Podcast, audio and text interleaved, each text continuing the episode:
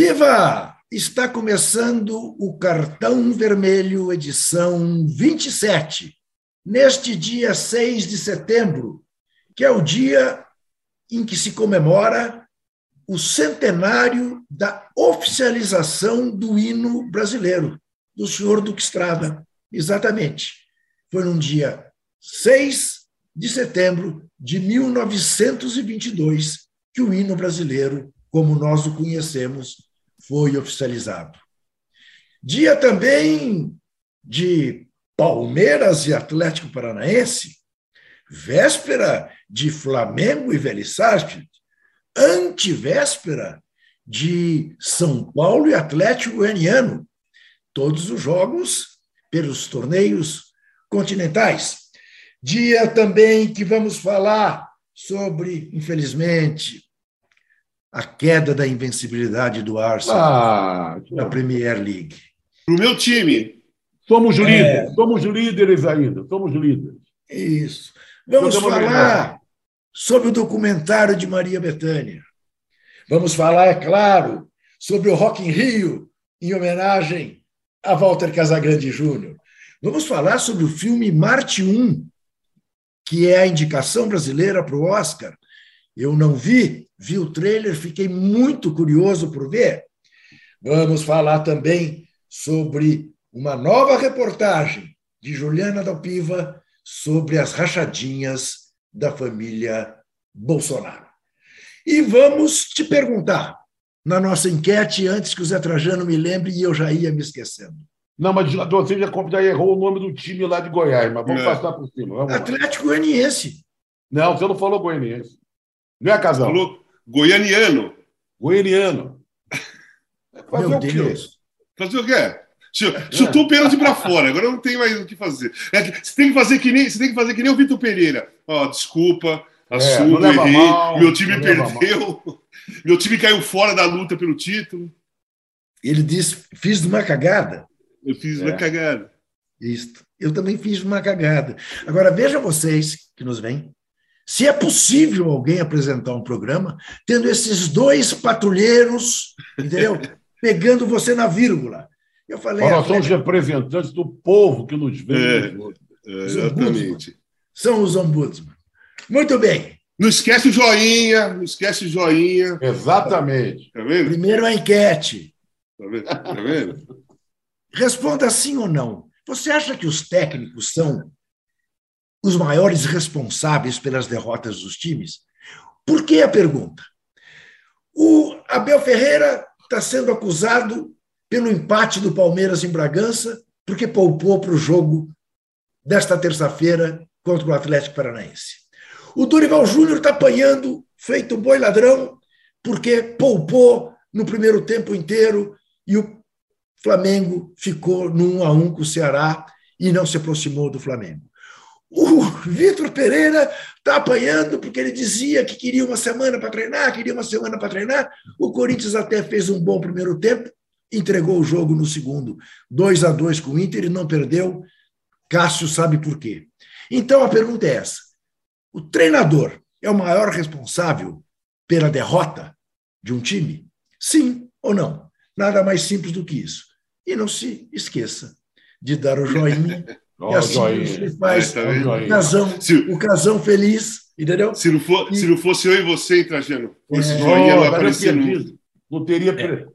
Ah, Muito bem. Muito Ó, eu, eu, vou, eu, vou, eu, vou, eu vou dar uma, uma ideia. Manda um, esse troféuzinho para mim, para o Trajano, porque aí a gente né, começa a demorar é, para aparecer o um joinha, a gente mete na tela assim, pronto. Mas vamos lá, vai. Muito bem. eu, eu, eu psicologicamente Estou tá absolutamente arrasado para apresentar. Não, mas o programa é longo, você tem chance de se recuperando no decorrer da coisa. Você acha que dá, Zé? Nada. Vamos tentar. Pela experiência, né? Tá, Pelo tá bom, tempo, Zé, de, tá bom. tempo de jogo, vai. Tá bom, tá bom. Então, Zé, eu quero saber o seguinte de você, para começar. Ô Zé, o Campeonato Brasileiro estacionou. A gente tinha uma baita expectativa para essa rodada 25, Palmeiras empatou, Flamengo empatou, Corinthians empatou, Fluminense perdeu. Ficou tudo mais ou menos como estava, exceção feita a essa derrota do Fluminense e o crescimento do Atlético Paranaense, mas ali em cima, no G3, tudo igual. Está parecendo eleição para presidente, né? É, que estacionou, já tem a liderança folgada, está se aproximando da final, faltam 26 dias, não é? A terceira via do Campeonato Brasileiro seria o Atlético Paranaense, o Atlético Mineiro também não está indo do lugar. Né? Agora, é um campeonato caracterizado é, por essa coisa de poupação. É a poupa, campeonato da poupança. Né? É o tal de poupar para cá, poupar para lá, não, porque tem muito campeonato um em cima do outro, e aí vira um exagero nessa poupança. Né? Eu, por exemplo, não entendo o Flamengo ter poupado o time. Botou 4 a 0 lá fora. Vai jogar no Maracanã. Aí o Dorival Júnior dá uma entrevista. Não, lembra do Cabanha, não sei o quê. Que se perdesse, eu seria crucificado. Tem medo de perder de 5 a 4 de tomar um empate de 4 a 4 Então ele abandonou o Campeonato Brasileiro. Olha, o Palmeiras tem que acender uma vela toda a rodada. Porque toda rodada que os outros, você pensa que os outros vão chegar, eles não chegam. E o Palmeiras tem dado sorte, tem dado sopa para o azar, tem jogado mal, tem poupado também, né? mas tem dado margem para que os outros crescessem. E os outros não aproveitam. Então, vai, eu acho que vai assim até o fim. Agora, também tem o seguinte: se o Palmeiras começar a derrapar demais, quem sabe, quem sabe, que um desses aí que está é, poupando, que não chega, chegue mais. Não sei se vai dar tempo. É igual a eleição. São 26 dias. Né? Há uma forçação de barra. Ah, está subindo, hein? a Simone está subindo. Hein? Saiu de 2 para 4, que beleza. Hein? Né? Vai acontecer com o Atlético Paranaense, que também está em outros campeonatos, vai chegar. O, o Galo Mineiro já era. O Fluminense começou a decepcionar. O Fluminense, né, que estava tão bem, tão pertinho, e o Corinthians é aquela coisa, né, da cagada no Vitor Pereira. Olha, está complicado, viu? É o campeonato da poupança. Você acha também, Casão, você não teria poupado ninguém? Tanto se você fosse técnico do Palmeiras como do Flamengo? Não, do Flamengo, obviamente que não. não né? obviamente né? que não. Você meteu 4 a 0 fora de casa. Cara, aquilo ali com o América, foi o América, aconteceu uma vez e o time não era esse, não era, é, era outras circunstâncias, outra, outra época. O Palmeiras, o Flamengo não perde de 5 a 0 do, por Vélez no Maracanã nunca, nunca, nunca, nem de 4 para levar para os pênaltis. Não acontece. O Dorival vacilou por medo. Então é aí que, aí que entra aquela coisa. Pô, por que só estrangeiro vem para cá? Por que, que os treinadores brasileiros. Ah, agora eles estão voltando. Aí quando eles voltam a fazer bom trabalho, de repente eles têm uma recaída. A recaída de retrancar, a recaída de ter medo de colocar os jogadores, o medo de perder. Você vê, essa que o, que o Dorival falou não faz sentido, cara. Ele está indo muito bem no Flamengo. Ele ressuscitou o Flamengo no campeonato, fez o Flamengo jogar bem. Ele não tem que ter medo de acontecer um desastre de perder do Vélez, que não é impossível perder. Enfim, eu acho que ele errou. Eu acho que o Abel também errou. Também poderia fazer um time mais forte ali contra, contra o Bragantino. Mas a questão é a seguinte: é, o, o, o campeonato está estacionado e eu acho que não vai mudar até o final. Assim, eu acho que o que pode acontecer é o Palmeiras aumentar, aumentar a vantagem, porque o Palmeiras está fora da Copa do Brasil. Tá? Então, daqui a pouco vai entrar a Copa, vai voltar a Copa do Brasil, né? Semifinal da Copa do Brasil e tal. E o Palmeiras vai só treinar. E os caras vão ter que jogar, vão ter, vão ter que disputar, vai, semifinal de Libertadores, depois a cabeça vai estar na, na final da Libertadores, quem passar, mas também vai estar na semifinal da Copa do Brasil, e o Palmeiras vai estar com a cabeça no quê? Só na final da Libertadores, caso ele passe, caso o Palmeiras passe só na final da Libertadores e administrar o Campeonato Brasileiro, acelerar quando precisa, quando, quando não precisa. Ah, os, cara, os caras pouparam e empataram. Beleza, acelera, ganha esse jogo. Depois começa a administrar. Então eu acho que o Palmeiras vai ser campeão brasileiro. Eu acho que o Palmeiras vai ser Casão, campeão brasileiro. Você falou uma coisa, deixa eu te, deixa eu te explorar num aspecto. Você falou uma coisa que é muito interessante. Casão, o torcedor do Flamengo hoje, ele prefere que o Palmeiras ganhe do Atlético Paranaense e vá jogar a final da Libertadores com ele, ou ele prefere que o Flamengo, que o Palmeiras perca, porque não vai jogar com ele, embora a partir daí o Brasileirão fique a feitio do Palmeiras, que só vai ter o Brasileirão para disputar.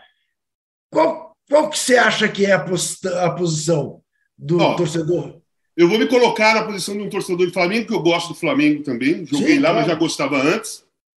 E sabendo como pensa a torcida do Flamengo quando tem grandes times assim, eu acho que a torcida do Palmeiras, a torcida do Flamengo quer que o Palmeiras vá para a final porque eles querem a revanche da tá. última final da Libertadores. Caso o Atlético Paranaense vá, é um time que encrenca o Flamengo muitas vezes.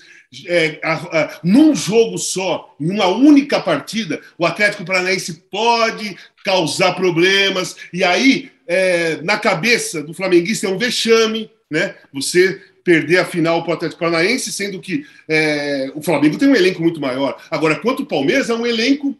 O Flamengo joga melhor. O, o, tipo de futebol do Flamengo é melhor, mas o elenco é parecido de capacidade, né? O Abel é um grande treinador. É. Então eu acho que o flamenguista prefere encarar o Palmeiras para tentar ganhar a revanche e, se vencer, ter um valor, valorizar mais o, o título, é. porque ganhou do bicampeão, né? Tá. Ô, Ju, você concorda, Zé? É. Não, eu, eu, concordo, mas eu pensando com a cabeça do torcedor do Flamengo. Mas eu agora quero jogar para o Casal que ele pense como Casagrande. Casagrande jogador. Né? Quando ele jogava. O que, que ele ia preferir? Se eu jogasse no Flamengo? É. Eu prefiro o Palmeiras. Se eu jogasse, se eu jogasse no Flamengo. Pelo assim, confronto, pela, pela não, rivalidade, pela revanche. É, por, por um monte de coisas. Mas uma coisa principal, assim, é, cara, eu sou corintiano de garoto, meu adversário é o Palmeiras, tá? Então, se eu tiver que escolher um adversário sempre para jogar, o adversário é. seria o Palmeiras, mesmo é. correndo o risco de perder. Mas eu sei que contra o Palmeiras, é, o, o, ímpeto e a, a, vontade de ganhar e fazer gols, como era com o atacante, era muito maior. Com todo o respeito, como eu escrevi a história do Palmeiras outro dia, é, eu acho que o maior respeito que um jogador tem contra um outro time é ele dar, se, se dar o máximo um atacante para fazer gols daquele time. Isso é respeito, porque é adversário, você vê o tamanho do adversário. Então, para mim, valia muito mais os gols que eu fazia no Palmeiras, para mim, pessoalmente, para minha família, para meu pai, do que os outros, sabe? Então, é, é questão de respeito, é questão de respeito, é questão de valor, né? Então, meu adversário, desde criancinha que eu aprendi, é o Palmeiras, pô. Gostaria de tá jogar contra o Palmeiras se eu fosse do Flamengo. Tá muito bem. De devolvo outra pergunta a José Trajano e seu filho São Paulino.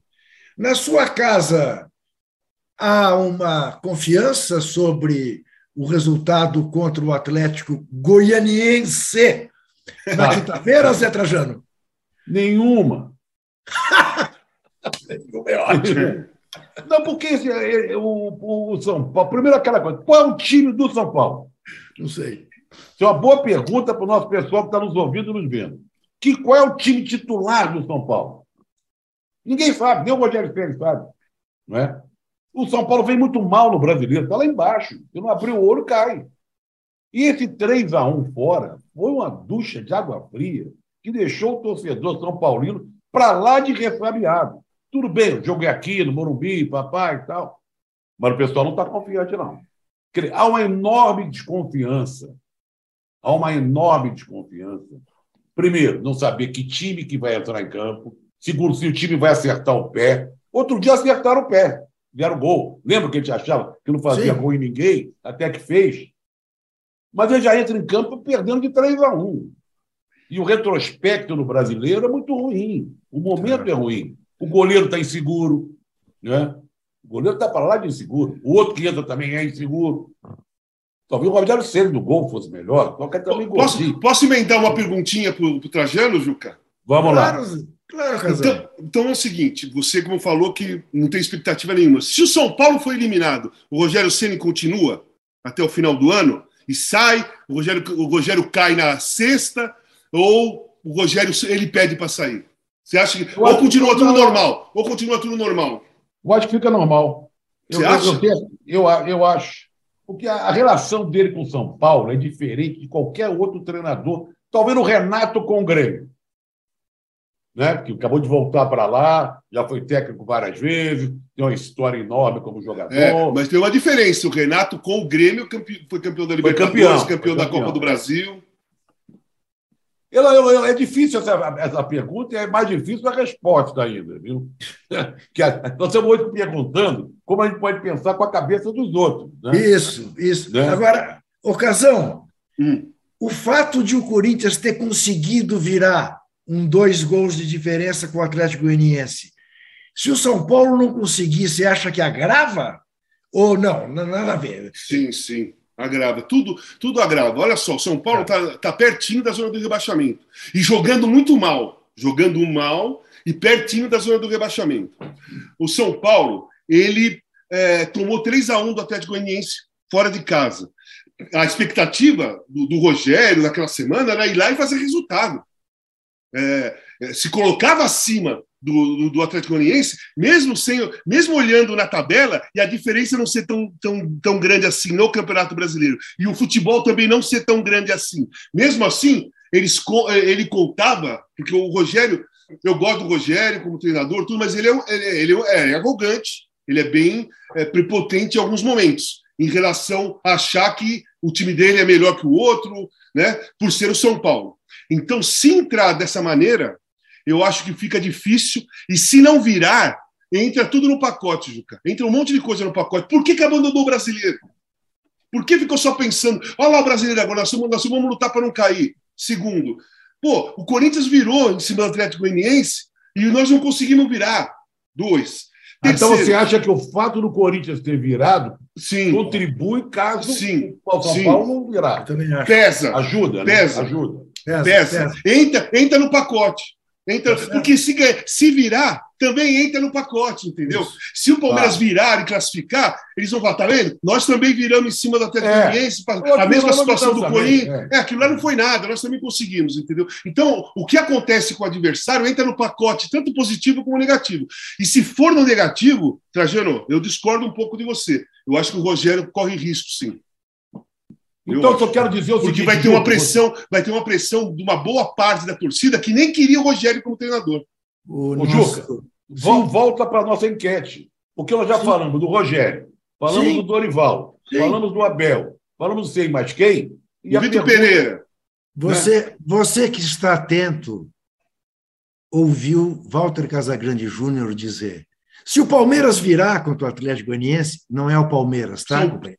É o São Paulo. Ah, eu falei Palmeiras? É, é, é. E agora é. vai ser uma marcação tá vendo? homem a homem. É. Marcação homem a homem. É. Tá vendo? É. Tá, bateu, tá levou. Tá bateu, levou. Puxou, pela, puxou pela camisa, tá vendo? É. antes que eu fale uma asneira, eu vou me retirar deste programa com você. É isso. É. No próximo serei eu, pô. Vai, levanta o joinha. Ô, ô, Juca, levanta o joinha para ficar O joinha certo, aqui, lembrando, lembrando da enquete. Você acha que o treinador é o maior responsável pela derrota dos times? Responda e dê seu joinha. E dê seu joinha, mas infelizmente joinha não poderemos dar. Veja, o Arsenal engatou a primeira na Premier League, engatou a segunda, engatou a terceira, engatou a quarta vitória. A quinta. Aí quando pegou um time. Não, o Juca, eu, eu, eu, você sabe de uma coisa? Há derrotas que não abatem o torcedor. Essa foi uma. Você perder para um grande, que é o Manchester United, que está no momento, está melhorando, veio de três vitórias, contratou o Casimiro, o Anthony. Querer. Tinha tudo para fazer um bom jogo, um grande jogo, mas o jeito que o Arsenal jogou, jogou até melhor do que o Manchester no primeiro tempo, e até o final do jogo cometeu erros que não podia cometer, mas foi para cima, tentou fazer gol. Eu gostei. Eu não gostei da derrota. Eu gostei da atitude do time. Eu acho que é um time jovem. Perder para o Manchester United não é nenhuma vergonha, não é demérito nenhum, faz parte do jogo. Continua líder. Agora, dizer que vai ser campeão, não. Está tá indo legalzinho, como diz o outro. Está dando gosto até, de ver. Até teve uma coisa curiosa, né, que o João Castelo Branco observou, né, uh, durante a transmissão, a torcida cantando que o objetivo é estar na Liga dos Campeões, não é exatamente ser campeão, né, Zé? É, não, é, é, O time veio tão mal que, por exemplo, essa semana, aliás, está jogando já, tem jogos da, da, da Champions League nesse momento, né? Isso. Está começando hoje. Sim. O Arsenal está fora. O Arsenal vai jogar quinta-feira pela Liga Europa. Isso vem acontecendo nos últimos tempos. E Walter o time da tradição do tamanho do Arsenal não está na, na Champions League é não só deixa o torcedor super aborrecido, como não entra dinheiro, como é, é, perde prestígio. Né? Claro. Né? Então, aliás, disputou até o fim com o Tottenham, né? foi aquela, até foi, a última foi, rodada. Foi, Confesso a você. Agora, sem, até escrevi um artigo, uma coluna, falando da minha paixão pelo Arsenal, o que, que eu torço e tal. Eu mantenho a minha atitude de torcedor em relação ao Arsenal. Dá gosto de ver essa garotada, é o time mais jovem da Champions League, tem, tem lenha para queimar, tem futuro pela frente, está jogando direitinho. E os brasileiros, principalmente o Martinelli e o Gabriel Jesus, estão muito bem. Então vamos Sem em frente, vamos em frente. Olha aqui, os nossos, os nossos espectadores dizem que 68% dizem que sim, o técnico é o maior responsável. O Gustavo Ferreira concorda com o Casão. Rogério vai cair com certeza. E a Beatriz Araújo diz: estou com raiva do Dorival até agora. Casão, eu li tua coluna sobre a Premier League. Sim. Que começa hoje na fase de grupos. Não, não, não. Champions, Champions League. League. Não, Casão, oh, vamos oh, tomar tá uma providência. Tá assim vendo? não dá. Assim não assim, dá. Não é. Eu, eu tenho, assim o Rubão tem que resolver esse problema. Começa a mandar cartinha, começa a mandar mensagem. Começa é. a mandar mensagem. Tá, tá demais. o olho está caprichando. Mas vamos lá, vamos lá. Eu entendi o sentido. Eu entendi o sentido.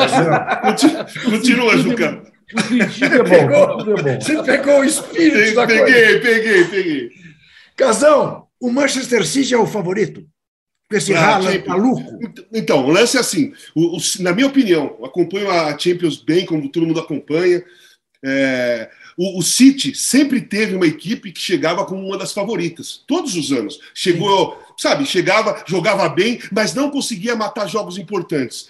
Quando pegava times que tem mais camisa, mais história, tipo o, o Real Madrid, que estava com a classificação na mão, meu, toma uma virada. Porque faltava alguém que matasse jogo, a cara que vai para cima, a cara que o adversário, é, mesmo é, perdendo, continua com medo. Né? O Real não tinha medo o City fazia um gol, o Real Madrid foi para cima. Agora, com o Haaland, com o Haaland de centroavante, você, o adversário não vai poder bobear. Porque se, vamos supor, se o seu time estiver perdendo de 1 a 0, você vai ficar naquela do vou para cima, não vou para cima, nós temos que marcar esse cara, se esse cara arrancar o contra-ataque. Então eu acho que esse ano, na minha opinião, esse ano, depois do Real Madrid, que eu acho o grande favorito sempre, porque Champions League, Vou repetir: Champions League, a história do time e o peso da camisa tem valor, sim, tem muito valor. Que inclusive de 2000 para cá, 2000 para cá, times que não tinham o mesmo peso dos outros, que ganhou, que, chegou a ganhar a Champions, foi o Porto contra o Mônaco, foi a primeira vitória do Chelsea e depois a segunda do Chelsea, porque aí o Chelsea começou a se colocar como um grande time, porque a história do Chelsea também não é de grande time. Fora isso, fora isso, for Real Madrid, Bayern de Munique, Barcelona, Manchester United. Foram os times que ganharam os títulos fora. Então, na Champions League conta. Você entra numa semifinal do lado de lá está o Real Madrid, cara, você tem que jogar a melhor partida do ano e conseguir se manter. Porque se os caras jogarem mais ou menos, você se ferra.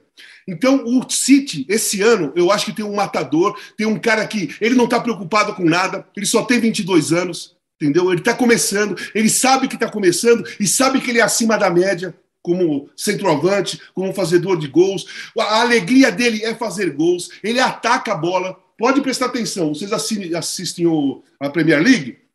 Começa a prestar atenção no Haaland, porque ele é um dos poucos atacantes que atacam a bola para fazer o gol muitos esperam o cruzamento para fazer o gol, né? esperam o rebote para fazer o gol. Não, ele vai e ataca a bola. Ele ataca, a bola passa na frente dele e se joga de qualquer jeito. Então eu acho que o City esse ano está colado com o Real Madrid. O Real Madrid, para mim, é favorito, porque além de ser o último campeão, tem essa história toda, tem esse peso todo. Só que tem um detalhe que eu escrevi, acho que saiu hoje: é o seguinte. Essa Champions vai ser diferente, porque tem Copa do Mundo lá na frente. Tem Copa do Mundo. E é, nenhum jogador quer ficar fora da Copa do Mundo. Né? Todos os anos, todos os anos de Copa, de Copa no, no, no, no tempo normal, os jogadores eles querem jogar a Copa, eles, eles querem participar da Copa, mas querem participar, participar da Champions. Querem as duas coisas. Esse ano, talvez alguns vão escolher qual disputar. Talvez alguns dessas primeira fase da Champions não vai pôr o pé como deveria pôr o pé ou como é acostumado pôr o pé, porque quer jogar a Copa. Né? E isso é justo. Eu não estou falando que jogador faz isso, não. Eu acho que jogador, quando entra em campo, esquece o que vai acontecer na frente, porque tem no sangue a competição, é a profissão deles. Antes de ser profissão, é aquilo que gosta de fazer, ninguém gosta de perder. Mas tem aqueles jogadores que vão tomar mais cuidado mesmo. Então é uma, é uma Champions, é uma primeira fase de Champions diferente das outras. Parece até que o Pogba está correndo o risco de não jogar a Copa. É, vai, o, vai, operar o joelho, operou hoje ou vai operar, né? Aí é terrível. Então, isso, né? então é isso, aí, isso daí já assusta os outros é jogadores verdade. que vão disputar a Copa é do Mundo. Entendeu? É, é um. As pessoas já é. ficam. Oh, ih, olha lá. É. E, e, tem outra. Toda a Copa do Mundo a gente sabe que a gente perde jogadores, né? Não, não, o Brasil. A Copa perde jogadores importantes que se machucam antes, né? Sim. E, Sim. só para terminar, é uma pena a Noruega não está na Copa, porque eu queria ver o Haaland jogando a Copa do Mundo. Eu queria ver esse cara, esse garoto, entusiasmado pra caramba, jogando a Copa do Mundo pela Noruega. É. Mas a próxima vai. É. Não, vai, e junto vai com o Odegar. E junto com exatamente. o Odegar, que é um belo meia do, do é, Exatamente. A, mas a próxima é, eles vão, porque vai, vai, vai classificar quase todo mundo do planeta, né? Exato. É, eu, lamento, eu lamento também a ausência do Egito por causa do Salah. Eu queria também. muito ver o Salah jogar. Tá lá o Mané, né? Mas era um ou outro. Tá lá né? o Mané, era um ou outro. Pois é, que injustiça, né? Os é. deuses dos estádios às vezes cometem. Então, aconteceu, aconteceu isso na, na, Copa da África também, Copa das Nações. Exatamente. Era exatamente. um ou outro. E o Mané ganhou as duas, né, rapaz? É, exatamente. É. Marcando o último pênalti nas duas. Isso, e o Salah. Oi. Voltando à Premier League, a sua Premier League, brincadeira, vai acontecer a mesma coisa com a Premier League. É um fato inusitado. Vai ser paralisada para a Copa Sim. do Mundo. O Sim. que pode atrapalhar muito os favoritos, no caso, até o Manchester City. Não é? Vai ter. A legião de jogadores da Premier League que vai para a Copa do Mundo é enorme. É enorme, é enorme. A maioria. É paralisado. Claro. Só uma coisa. Ô, Juca, só uma coisinha. Eu queria falar do Knight rapidinho. Esse é. treinador do Knight ele é muito bom. Ele é muito bom. Primeiro que ele está puxando jogadores que jogaram na Holanda, né? Tem o Martinez, que é o quarto zagueiro, que era, é argentino, mas jogava no Ajax, está no uhum. lugar do Maguire. Tem o Eriksen, que jogou no Ajax, e ele inventou como segundo volante agora, que mudou o time completamente. A bola sai redondinha de trás, ainda tem chegada, porque a posição do, do dele é meia. E trouxe o Anthony, também ídolo do Ajax. E ele é holandês. Então, ele é um, ele é um treinador que ele está fazendo mais ou menos que a maioria dos treinadores holandeses fazem quando vão para outros clubes, como fez o Van Gaal, como fez Cruyff, como fez todo esse pessoal. Pega uma base holandesa para fazer aquele tipo de jogo, ou pelo menos uma base de jogadores que conhecem como se joga o futebol holandês. É, são treinadores que gostam de fazer o time tocar bola, se movimentar muito e chegada na área. Eu acho que ele está montando. Eu estou gostando do. Viu? Muito bem.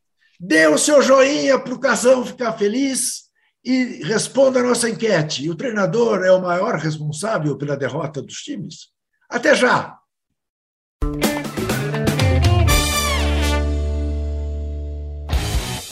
Futebol sem fronteiras Jogo jogado dentro do campo e fora dele.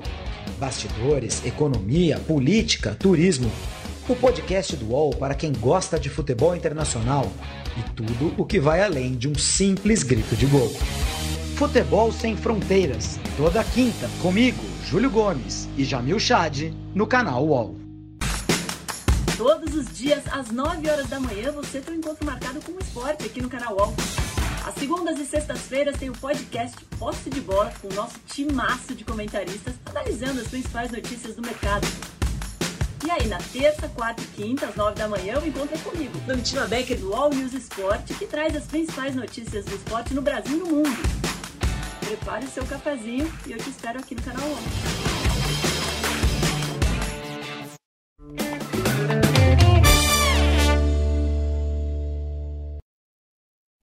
Muito bem, estamos aqui de volta com o cartão vermelho e eu tomando o maior cuidado do mundo, porque é óbvio, eu tenho a tendência de dizer, estamos aqui de volta com o cartão verde, Né? Falei outro dia. Outro Se dia eu, eu fizesse isso, eles me expulsavam do programa. É o cartão vermelho, edição 27, que está no ar. E olha a ocasião. Sim. Uh, o Arthur Sá, ele disse: está legal, Casão, mas em contrapartida, os jogadores não devem tentar jogar melhor para garantir vaga na Copa e dar como exemplo o Neymar, que está matando a pau no PSG. Então, tudo bem. Primeiro, o Neymar precisa performar para ir para a Copa? Não.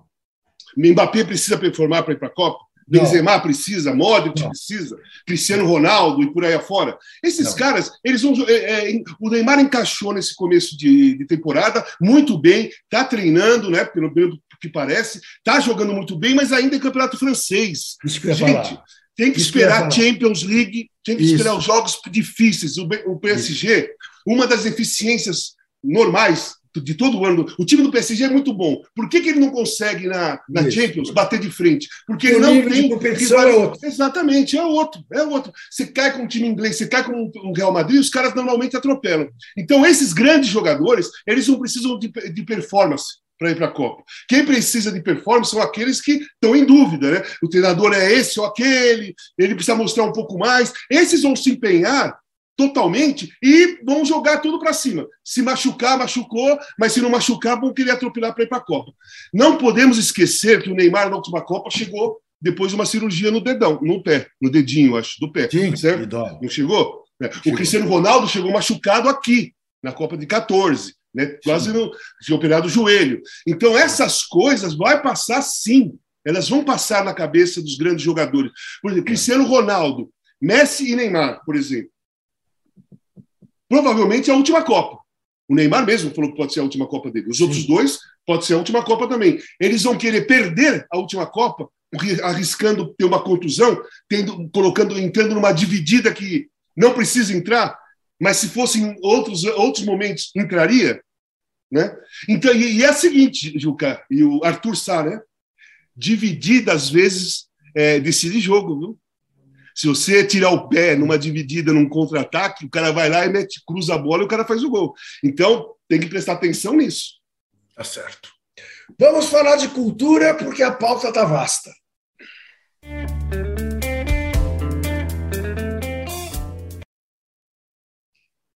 Eu até vou desistir da minha indicação, porque é de um livro que eu ouço muitos elogios, mas que ainda não chegou às minhas mãos porque eu não consegui comprar, que se chama A Vida se Ilumina.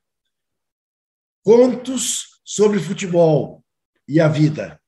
Mas eu vou deixar para falar mais depois de ler o livro. Eu queria começar, Casão, com você, falando do Maria, Ninguém Sabe Quem Sou Eu, documentário sobre Maria Bethânia cara, é espetacular. Espetacular. Você realmente fica conhecendo mais a Maria Bethânia. Mais, mas é como ela, como ela diz: ninguém sabe quem sou eu, nem ela mesma sabe. Ela mesma diz isso. E isso me fez refletir no sábado à noite no cinema. Porque a gente vai é, no meu caso especificamente, fiz um tratamento muito introspectivo, tentando me conhecer melhor, para fazer, para ter uma vida melhor, e você vai conseguindo as coisas e fala, porra, eu estou me conhecendo bastante. Eu, hoje eu me conheço muito bem, eu já falei essa frase muitas vezes em entrevistas. Depois de sábado, eu mudei o meu, meu conceito através do, do documentário da Maria Bethânia. A gente nunca vai se conhecer tanto, porque a gente nunca sabe quem a gente é de verdade. Nós podemos fazer coisas que a gente nunca fez, nunca imaginou fazer, mas numa situação acaba fazendo. Então, isso mostra Maria Bethânia. Ela mostrou uma personalidade incrível, sempre teve, mas nessa, nesse documentário é ela dando entrevista, não tem depoimento de ninguém. É só ela falando dela e imagens antigas e arquivo maravilhosas de shows fantásticos, sabe? De coisas. É... E eu, como tenho bastante conhecimento, sou apaixonado pela Maria Bethânia, eu tenho o disco Mel, que eu acho maravilhoso, e tenho o disco Alibi, que também é, são os dois discos que eu mais gosto dela. E aí eu ia vendo o documentário, eu estava com a minha com a psicóloga, a minha, a minha amiga e tal, eu estava vendo, ela começava a falar assim, ó, agora ela vai falar do disco Alibi, porque ela é, é, tem o Gonzaguinha e tal. Aí ela vinha, pô, um disco, meu disco Alibi e tal. Aí depois começava, quando ela falou, é, eu não sou nenhuma rainha, né? Nem sou mel, nem nenhuma rainha, que é uma frase do disco Mel. Eu falei, vendo? Ela tá falando do disco Mel. Então, para mim, foi especial conhecer mais um pouco da Maria Bethânia, que eu sou apaixonado e vi um show dela em 82. Tá no cinema. Tá no, tá no cinema. Tá no cinema, nos cinemas mais alternativos de São Paulo, tá. né? É, tá. todas, as, todas as casas mais alternativas de São Paulo, todas né, as salas, ela tá passando Maria. Maria tá. maravilhosa. Eu vi um show dela em Lisboa, foi uma, uma emoção, assim, uma coisa fabulosa. Zé Trajano, Marte 1, filme indicado pelos brasileiros para concorrer ao Oscar de filme estrangeiro. O que, que você tem a nos contar a respeito? Primeiro, quero só falar que eu tive o privilégio, que sou mais velho de todos aqui, de ver a Maria Bethânia fazendo sua primeira apresentação pública fora de Salvador, quando substituiu a Nara Leão Sim. No, no, show Opinião aqui em São Paulo, que eu vi. Eu vi também, Zé. Você viu também? É, no teatro, lá em cima, no. no... Foi quando ela cantou pela primeira vez Carcará. Carcará. A Nara é. indicou. A Nara, a Nara indicou, a Nara não veio para São Paulo. Né? Teatro de Arena, Zé. É, João do Vale, Zé Quete e a Maria Bethânia. Fantástica, maravilhosa. Olha o filme, estou louco para ver o Marte 1. O filme é vitorioso já antes de ter sido é indicado para representar o Brasil no Oscar. Porque pela primeira vez nós temos um cineasta negro à frente do filme. O filme trata de uma família negra humilde lá de Minas. O ator principal são todos negros, né? mas principalmente o menino, que é o Deivinho, que quer um menino, o sonho do menino é ser astrofísico. Eu não sei nem direito o que é ser astrofísico. Né? O pessoal que quer ser astronauta não é astronauta, é astrofísico. Né? É uma coisa muito mais complexa, tem que estudar e tal. Então já é uma vitória um filme brasileiro, dirigido por um negro, com elenco de negros, né? que a história é muito bonita, fez muito sucesso lá em Gramado, foi, foi, ganhou um prêmio de, de, de público. Eu estou muito ansioso e curioso para ver o filme. Parabéns. O garoto, o garoto quer ser astrofísico e o pai do garoto quer que ele seja jogador de futebol. É, é. É... vamos falar o nome do diretor, que é Gabriel Martins. Gabriel tá? Martins, isso. Só uma isso. coisinha, só para falar de uma pessoa negra, não podemos esquecer que a música Carcaré é do João do Vale, um claro. fantástico é, personagem da nossa cultura, não só da música, e teve um show muito especial que eu assisti, não, não ao vivo, obviamente, mas Chico e João do Vale Chico Sim. João do Vale. Foi em 84, aliás, se, me, se me parece. Aliás, falando em Chico, ele está começando hoje, lá em João Pessoa, a sua turnê nacional. Essa turnê vai durar meses e meses e meses. Aqui para São Paulo, já comprei até o ingresso, vai ser em fevereiro, por exemplo. Começa hoje João Pessoa, ao lado da querida Mônica Salmar. Muito que bem. E estreia hoje no Wallplay És o primeiro. Um documentário sobre os bastidores. Ser campeão é muito bom. Tricampeonato do São Paulo Futebol Clube, do Tricampeonato Mundial do São Paulo Futebol Clube. Vamos ver um trailer. Ser campeão é muito bom.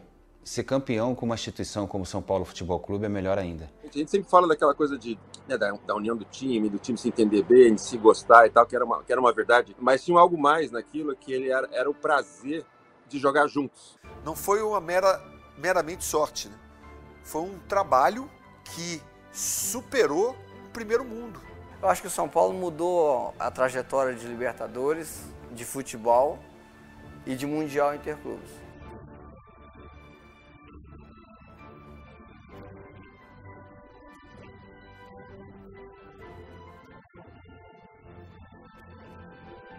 Salve o tricolor paulista, amado clube brasileiro, tu és forte, tu és grande, entre os grandes és o primeiro. Estreando no Wallplay, aqui no seu portal Wall.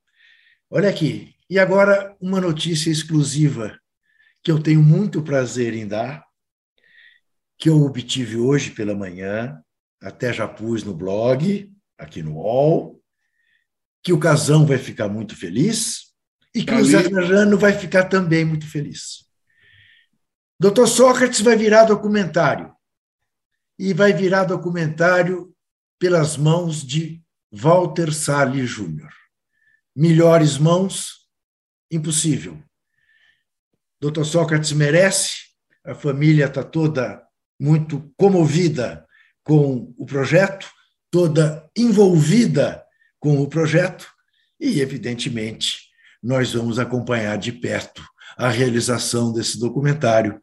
Casão, que fez a dupla que fez com ele, Zé Trajano, que morou com ele em Firenze, né? Enfim, eh, nós todos que temos a admiração que temos pelo Dr. Sócrates, temos motivo de comemorar essa notícia. Dr. Sócrates, documentário dirigido por Walter Salles Júnior, do, do Diários de Motocicleta, que acabou sendo Sim. conhecido como Diários de Che Guevara, Central do Brasil, enfim, um cineasta de mão cheia, premiadíssimo, brilhante. Eu até escrevi no blog, e tem tudo a ver com o Magro. O, o, o Walter, o Walter, o Walter Salles, se ele fosse jogador de futebol, ele transitaria ali entre o Tostão e o Sócrates. Mas ele fez um filme sobre futebol também, o Linha de Passe, Sim, não é dele? Linha de Passe, Linha que, de que passe. era uma homenagem ao, ao programa que a gente fazia na ESPN. Linha de Passe. Exatamente, que é muito bom também. Não, e é um botafoguense militante, não tanto quanto o João, o irmão dele. Não, claro. Né? Porque esse, esse é o próprio Botafogo. Né? Mas, enfim, muito boa notícia. E agora a hora é de botar o olho nos tipos.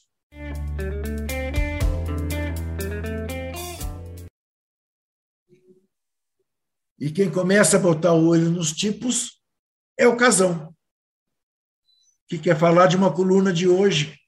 Não é isso, Casal? Maravilhoso. Da, da Cristina Serra, na Folha de São Paulo, ela mostrando tudo o cenário, todo o cenário que nós estamos passando, né? E eu fiquei é, abismado, horror, assim, horrorizado, né? E assustado com uma empresária, né, Roseli D'Agostini Lindes, da Bahia, que ela está incentivando os agricultores bolsonaristas que façam um levantamento dos funcionários que votam no Lula e demite. Vamos demitir, vamos demitir. Né? Isso aí foi uma coisa. Aí eu fico falando, cara, até quando as pessoas vão, se, se vão ser enganadas por esses caras? Qual, qual é a cidadania do negócio? Qual é a preocupação com o povo? Não tem preocupação com o povo nenhum. A preocupação é com eles mesmos. Então, na hora do desespero, que eles estão desesperados, demite quem vai votar no Lula. Não importa se o cara tem, vai ter cinco filhos na casa dele, se vai faltar comida, se vai, se vai ter, não vai ter como dar escola para as crianças. Não importa. Vota no Lula, demite. Pode ser qualquer um. Vamos demitir. Assim como o Eduardo Bolsonaro convocou os bolsonaristas armados com armas legais para sair na rua para defender o presidente. Mas defendendo o que, Eduardo Bolsonaro? Vocês que estão ameaçando a gente. O Jair Bolsonaro não está correndo risco nenhum. Isso aí é, é querer enganar as pessoas. Você não está chamando para proteger, você está chamando para atacar quem não vota no seu pai. E, é, e olha só, hein, são muitos que não vão votar no seu pai. São muitos. E a outra, a empresária lá, vai ter que demitir gente pra cacete também. Porque são muitos que vão votar no Lula. E eu espero que essas pessoas não se sintam intimidadas. Porque a estratégia agora é, é violência, intimidação, pressão e medo. Então, vão tentar conquistar votos através do medo da pessoa através das ameaças e da intimidação. Eu espero que essas pessoas resistam, que nós não podemos cair nas mãos de novo de uma família como essa daí. Muito bem. Casão faz referência à coluna de uma jornalista, Cristina Serra. Eu vou falar de três mulheres jornalistas. Começando por Ana Clara Costa, da revista Piauí, com uma monumental reportagem contando quem é Antônio Carlos Costa Dávila Carvalho Júnior, o servidor do Tribunal de Contas da União, que depôs sobre as pedaladas de Dilma Rousseff numa reportagem cujo título é As Pedaladas que o Mundo Dá. Pois eis que a repórter Ana Clara Costa mostra que este servidor é um bolsonarista enlouquecido cloroquiner, um defensor da cloroquina para tratar da Covid-19. Então, veja, foi um dos depoentes no processo que redundou no impeachment de Dilma Rousseff. As coisas, a história vai caminhando, vai caminhando e a verdade sempre aparece. Quero falar também da nova reportagem de Juliana Dalpiva no UOL, as cartas da ex-mulher de Jair Bolsonaro e as investigações sobre as rachadinhas. E quero demonstrar aqui a minha solidariedade e bater palmas para a repórter Amanda Klein, que hoje, numa sabatina com o sociopata na Rádio Jovem Clã, fez a pergunta que qualquer jornalista tem obrigação de fazer, e não passar pano para o sociopata. Perguntou das rachadinhas, das, dos imóveis comprados com dinheiro vivo. E qual foi a resposta do sociopata? Seu marido vota em mim. Será que ele nunca comprou nada em dinheiro vivo? Ou em dinheiro corrente? Esta foi a resposta. O Juca me permite o seguinte, e ele falou assim para ela: o que você acha que eu tenho que dar satisfação na minha vida pessoal? Que ela falou assim: por favor, não, a minha vida pessoal não, não, não está aqui nessa entrevista. Aí ele falou do marido. Aí ele falou: mas por que, que eu tenho que falar isso? Claro, o senhor presidente da República deve satisfação para todo o povo brasileiro. Apenas isso. Isso. Ele é tão isso. idiota isso. que ele não se comporta como presidente. Isso, é. é. Ele. É de louco. Mas posso fazer uma pergunta para vocês? Como claro que um cara vai se comportar como presidente se ele não é presidente? Se ele não sabe nada de ser presidente, se ele não sabe governar nada.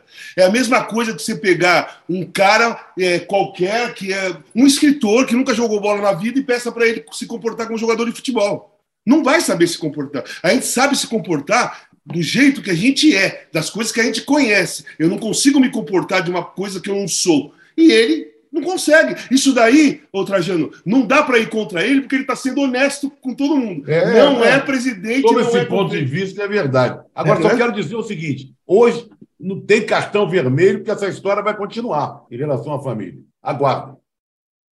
Não é isso? Aguardem. Não, tem mais um. Posso falar uma coisinha rápida? Tem um corretor lá no Espírito Santo que está tá dando 100 reais para as pessoas entrarem num ônibus e irem para o Rio de Janeiro no 7 de setembro amanhã. Né? Aí ele escreve: isso é cidadania. Cidadania, você está tentando comprar voto. Antes disso, você deu 100 reais para alguém? Você ajudou alguém com 100 reais? Ou só está ajudando agora para ir até, pagando a viagem para ir até o Rio de Janeiro? Sabe, isso, é, estão acontecendo coisas que eu vou te falar, viu? Aguarde, porque também há uma expectativa em torno de uma entrevista feita por Jamil Chad e Petra Costa sobre a Lava Jato, bastidores da Lava Jato. É alguma coisa que, pelos próximos dias, deve vir a público.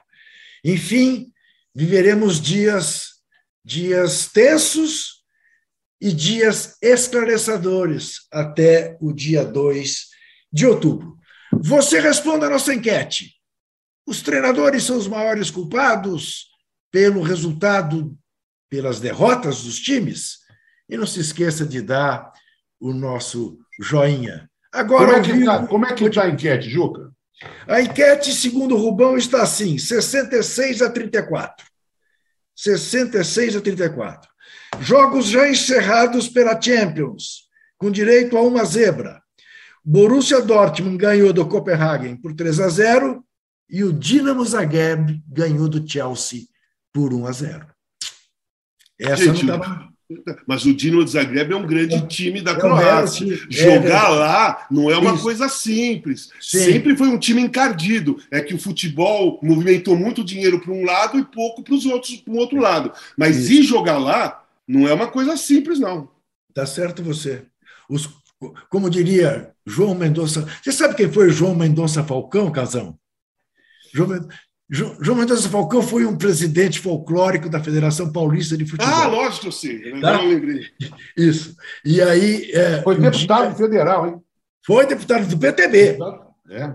Do PTB. E ele, ele, um dia, teve lá um jogo problemático na quarta-feira, choveu muito, e aí ele, resolveram adiar o jogo. Aí perguntaram para ele: eh, quando será o próximo jogo? Ele está adiado Sign Day. Aí alguém falou assim: presidente, não é Sign Day, é Cine Day. Ah, sim, e presidente, vai ser quinta ou sexta? Aí, sexta. Sexta é com X ou com S? Bota quinta. Esse era, esse era João Mendonça Falcão. Ele diria: os croacianos jogam bola para burro. Aquela região dos Bálticos, você se lembra o que era a seleção da Iugoslávia? A Iugoslávia era chamada né, de os brasileiros da Europa. Né? Ali, e não é só futebol, não, né? Basquete, basquete né? São muito bons. Muito e, e era junção, porque a parte sérvia é muito técnica, joga, Sim. toca muito, e a parte croata é aquele que tem mais garra, mais Isso. luta. Como Isso. exemplo, o Boban. Boban foi para a guerra. Né? Isso. O Boban, o maior craque da, da, da Croácia, um dos maiores craques da Croácia. Né? Então a, Cro a Croácia era parte da, da garra, da luta da, da seleção da Iugoslávia antiga. É isso aí. Vamos fazer mais um rápido intervalo, voltaremos em seguida.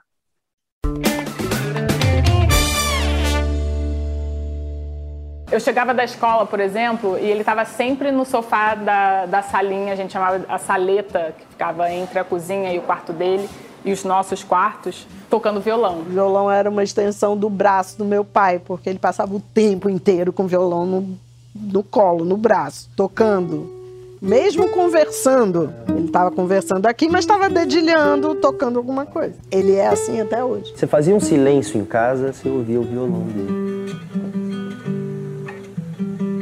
Chegava em casa, eu ouvia aquele violão tocando, me dava um. Cheguei em casa. A música tá no DNA da, da família Gil, porque tá no DNA do Gil.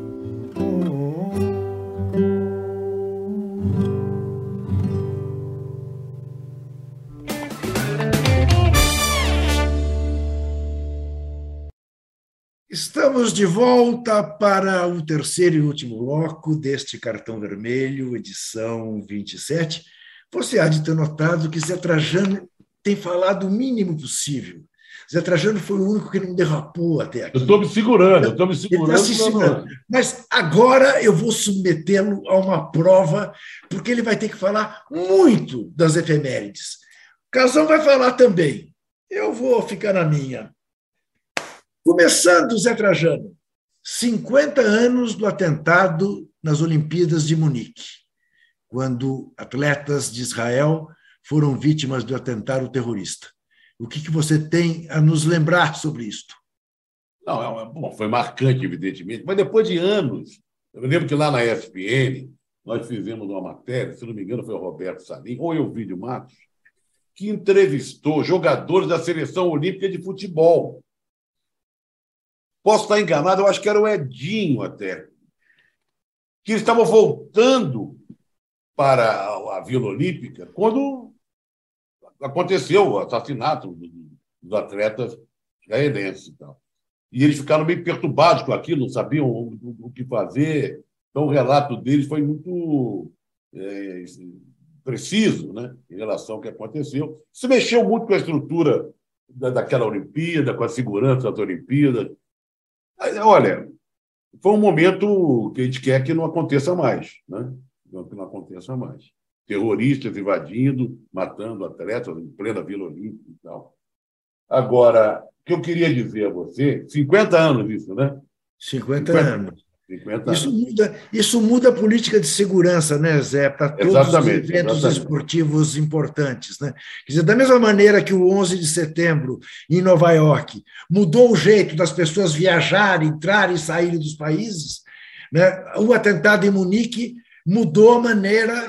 Mais ou menos, viu, Ju? Eu acho que quando eu fui para a Grécia, cobrir a Olimpíada, tinha acabado de ter o 11 de setembro, né? A segurança estava muito.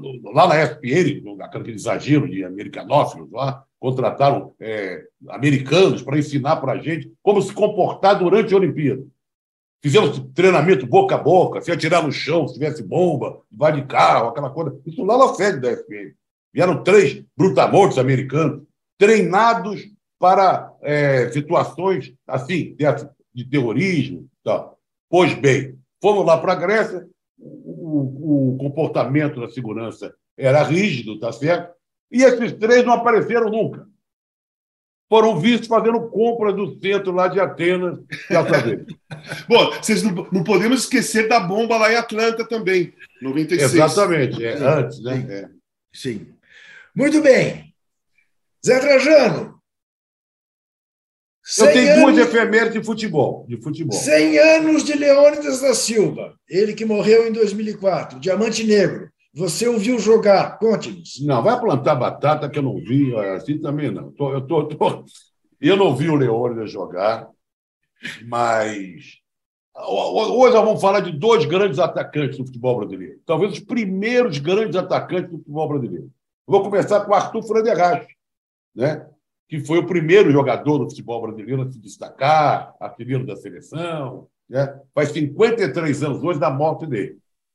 Ele era filho de um descendente de alemão, né? com, uma, com uma professora negra. Aí você vê o nome Arthur Frederich. E ele era um jogador negro, vamos dizer, considerado negro, né? mesmo sendo filho de alemão, porque a mãe era negra, uma professora. O, o futebol brasileiro começa com esse grande ídolo, você viu jogar, certamente. Depois dele veio Leônidas da Silva, o Diamante Negro, que foi artilheiro da Copa de 38. Esse, eu cheguei a conviver com ele, não como jogador, você certamente também, porque ele virou muito tempo, como é assim como casal. O Leônidas foi um comentarista muito conhecido, depois que perdurou esse tempo. Mas ele fez mais rádio que televisão. Ele foi do rádio. tempo do rádio. Né? Rádio Pan-Americana. Rádio Pan-Americana, né? Joseval Peixoto era o narrador e o apresentava. E agora os comentários de Leônidas da Silva, que conhece porque esteve lá. Agora, a história do Leônidas é cercada de coisas inacreditáveis. Ele, ele por exemplo, ele, ele, ele foi ídolo do Flamengo, né? grande ídolo do Flamengo, veio aqui para São Paulo, achava que o São Paulo tinha pago muito por um jogador que já tinha uma certa idade, e aqui ele levou o São Paulo à conquista de vários títulos paulistas. Né? É, consta que foi o inventor da bicicleta, que não é verdade, mas aqui no Brasil foi, pelo menos, né? a bicicleta do Leone. Depois ele foi tão famoso que virou nome de, de, de doce, né? O, o, chocolate. Chocolate, né? O, aliás, que é ótimo, né? Diamante Negro. E votou no Partido Comunista, votou no Iedo Fiuza na eleição que teve né? logo depois do Estado Novo, antes do Estado Novo. Não, Fiuda foi. Depois do Estado foi, Novo. Depois do Estado Novo. Quando Getúlio, quando quem ganhou foi Getúlio. Não. Depois do Estado Novo, a eleição, o Getúlio voltou, né? Ele votou. Ninguém sabe por que, que o Prestes escolheu o Iedo Fiuza, que era o prefeito de Petrópolis. Tinha a menor chance. E o Leônia votou. Aí disseram: você é cristão, como é que pode votar num, num candidato comunista? Ele falou: não tem nada uma coisa com a outra. Eu gosto é do povo brasileiro. E ele faz, vai, fazer bem para o povo brasileiro. Então, ele, tinha, ele olha, era um centroavante à la Casa Grande, nesse sentido aí, viu? Entendeu? Ele também né, votou no Ian Fiuza, defendia o povo brasileiro e foi um grande atacante do futebol brasileiro, jogando pelo Flamengo, pelo São Paulo, pela seleção brasileira. Tem uma foto famosa, não sei se você conhece, Juca, do Frederich, do Leônidas e do Ademir, que Sim. foi artilheiro da Copa de 50, no Maracanã, eles dando uma volta olímpica de terno. Sim. né? Sim. É linda aquela foto. Né? Lembrando que a estreia de Leônidas da Silva num jogo contra o Corinthians. Bateu o recorde do Pacaembu, né? É o recorde público do Pacaembu, 72 mil pessoas. Um negócio de maluco pensar que um dia couberam 72 mil pessoas no Pacaembu. Você imagina aquilo devia estar uma lata de sardinha. Muito bem, hoje completa 89 anos o jornalista Mino Carta. Mino Carta, que lançou o Jornal da Tarde a edição de esportes do jornal Estado de São Paulo, a revista Quatro Rodas, a revista Veja, a revista Isto É, e hoje dirige a Carta Capital. Mino Carta faz 89 anos. E agora. Bom, é a hora do rock, é a hora do rock, está faltando. Antes do rock. rock, antes do rock, né? 15 anos da morte de Luciano Pavarotti, aos 71, Sim. morreu cedo, né? É, um ano da morte de Jean-Paul Belmondo, que morreu aos 88, nascido em 33, e hoje completa 79 anos o fundador do grupo Pink Floyd, Roger Waters. O que temos em relação a Roger Waters, Mr. Casagrande, Big House? Bom, ele é um dos músicos mais importantes da história do rock and roll e um dos mais politizados. Um que realmente se preocupa com as questões políticas dos governos espalhados pelo mundo. Ele se manifesta em todos os shows, inclusive eu vi, eu vi vários shows dele aqui em São Paulo. O último foi lá em 2019, no Allianz Parque, onde ele colocou pela primeira vez o nome do Jair Bolsonaro na lista do, do painel dele dos é, mais perigosos é, é, presidentes, da, presidentes, ditadores e tal. É. Ele colocou ali. O Roger Waters foi o cara que é, é, a parte The Wall do, do Pink Floyd, que é aquela parte do muro de Berlim. Né? Foi ele que inventou essa, essa parte, e uma das coisas que levaram o, o, o Pink Floyd a separar, um dos motivos foi esse. Ele queria levantar o muro para mostrar é, quando tocava The Wall, Pink Floyd. Mas naquela época não tinha toda a tecnologia, tinha que subir um muro mesmo. Aí os caras falavam: Meu, você tá louco? Os caras pagam, pagam ingresso para ver a gente, você vai levantar o um muro na frente? Ele falou: Não, Beto, os, os, caras precisam sentir como que é viver separado, querer ver as coisas, ele não pode e tal. E os caras não entendiam essa, esse alcance dele. E aí, ok, depois de separação, tal, hoje em dia, ele levanta um muro de Berlim, ele levanta um muro na frente do palco. Só que hoje tem tecnologia, uma parte é de isopor, vai, o muro vai caindo aos poucos e o palco vai voltando. Ele consegue colocar hoje para as pessoas que vão ver o show essa essa essa situação de você estar tá de um lado e só estar tá ouvindo alguém tocar do outro lado e não está vendo, para você ter a noção de como sofriam os alemães na época da separação ali. Então é um dos caras mais importantes do rock and roll, um dos caras mais importantes não só pela letra da música, pelo músico que é, mas também pela, pelo, pelo posicionamento político que ele tem, é, sem medo nenhum, em qualquer lugar.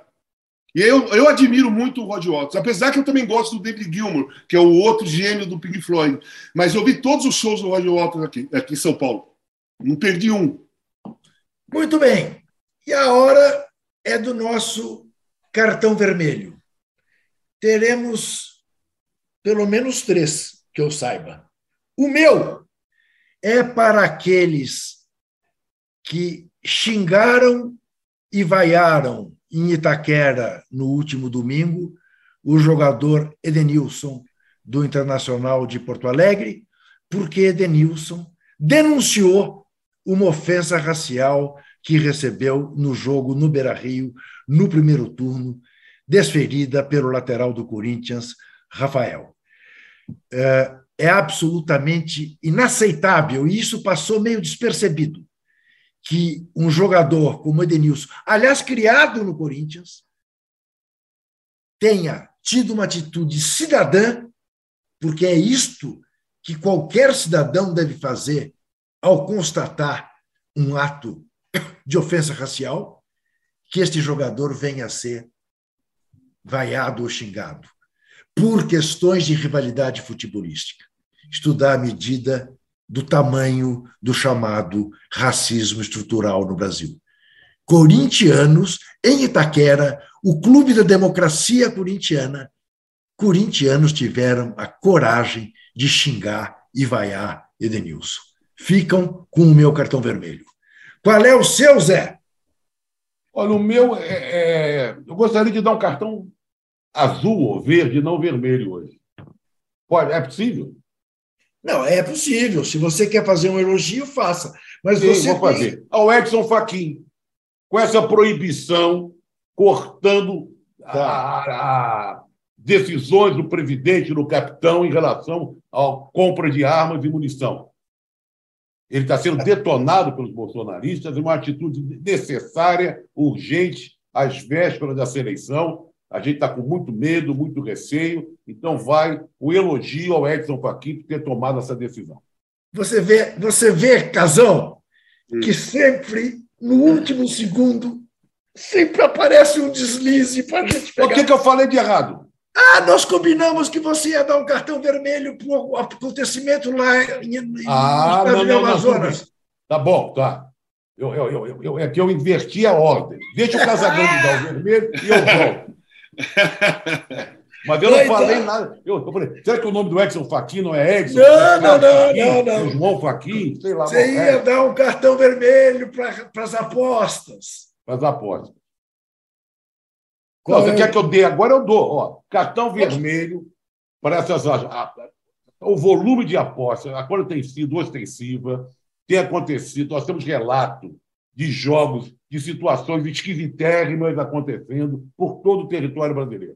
Agora foi lá em Manaus, com o time da, da Série B, tem o nome aqui do time, foi um jogo da Série B do Campeonato Amazonense, o Atlético Amazonense perdia por 3 a 1 para o Sul América, como, quando aos 44 minutos do segundo tempo, o jogador Júlio Campos chutou, deu, fez um lindo gol contra, uma coisa inacreditável.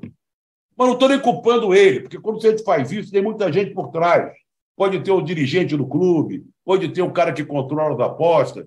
E segundo o Roberto Salim, nosso repórter incansável, que inclusive participa desse documentário aí do São Paulo, ele ligou para Manaus e soube que lá em Manaus tem, como o jogo do bicho, assim, da cidade grande, tem aquele, aquele o bicheiro, quer dizer, o aposteiro, com uma, uma coisinha de madeira nas ruas de Manaus, recolhendo apostas em cima disso que a gente viu nesse jogo. Quer dizer, é um negócio perigoso, olha o que estão fazendo no nosso futebol. Então, não vou dar cartão vermelho para o jogador que fez gol contra, não. Para essa pouca vergonha que está sendo essa enxurrada de coisas esquisitas do futebol que tem a ver com apostas. Você tem certeza que o nome do time é Atlético Amazonense, não é Atlético Amazônico? Eu tenho, é que tá, não, é Atlético Amazonense. Amazonense. Ele quer, me pegar, ele quer me pegar até o fim, viu, Casão? Ele quer me pegar, me salva aí. Casão, qual é o seu cartão, Casão? Não, primeiro é. Sou, concordo com você e digo uma coisa: o Edenilson era a vítima. E aqui no Brasil se, se costuma, nesses casos, atacar a vítima. Né? A Isso. vítima do racismo, as pessoas começam a atacar e vaiar, no seu caso. Também concordo com o Trajano no cartão azul ou verde para o Faquin. E o meu cartão vermelho agora vai para a família Bolsonaro inteira. Total, todos eles, né? Inclusive as duas mulheres, a Michele Bolsonaro e a Heloísa Bolsonaro, que uma usa a religião para tentar enganar as pessoas, né? Para tentar é, desclassificar os outros candidatos, mas principalmente o Lula, mentindo, né? E a outra é a Heloísa Bolsonaro, que ela, cara, ela, ela, ela coloca a mulher como nada, né? Para é, tentar defender o sogro que ataca as mulheres. Então, para ela, mulher, tudo bem, é, não é nada mesmo. Deixa eu, tá vendo? Nós, nós, nós, nós somos assim, né? Nós, a mulher foi feita para isso. Isso eu acho um absurdo. Fala. Tem que ser submissa. É, é uma coisa absurda, tem que ser submissa. É uma coisa absurda que está acontecendo no país com essa família Bolsonaro, cara. Cada vez que eles abrem a boca, é uma coisa, sai cada coisa terrível, cada coisa assustadora. Agora, não só política, não só violência, né? não só religiosa, né? como é, machista da boca de uma mulher. Né? Um comportamento machista de uma boca de uma mulher, desclassificando as mulheres que são submissas. Meu cartão vermelho gigantesco para a família toda. Está dado. Lembrando que os nossos espectadores decidiram que, por 64% a 36%, os treinadores são sim os maiores responsáveis pelas derrotas dos times. Aí, daí está oh, tantas vezes chamados os, de burro. É. O, o, treinador só não é responsável quando ele escala o time titular dele e o time joga mal e perde. Agora, tá quando ele faz escolhas que não tem a ver com o time titular, a responsabilidade é dele mesmo. Muito bem. Voltaremos na terça-feira, dia 13 de setembro. Hoje, às 18 horas, tem o All News no canal UOL. Às 8h30 tem o live às oito e meia, não, às onze e meia, tem a live pós-jogo Palmeiras versus, versus Atlético Paranaense. Amanhã tem o All News Esporte, com José Trajano e o âncora Eduardo Tironi. Na sexta-feira tem, às nove horas da manhã, o Posse de Bola. O cartão vermelho é produzido por Rubens Lisboa. A operação é de Letícia Lázaro e de Roger Melo a distribuição de vídeo de Bruna Brasil, de Marina Paulista e de Sara Oliveira. A coordenação é de Carol Escobar e de Fabrício Venâncio e a direção de Felipe Virgílio. Até terça!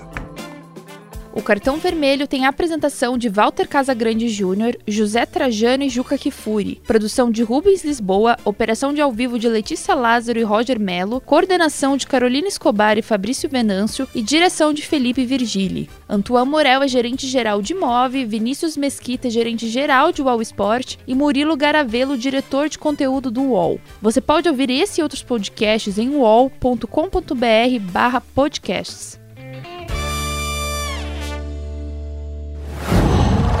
Qual?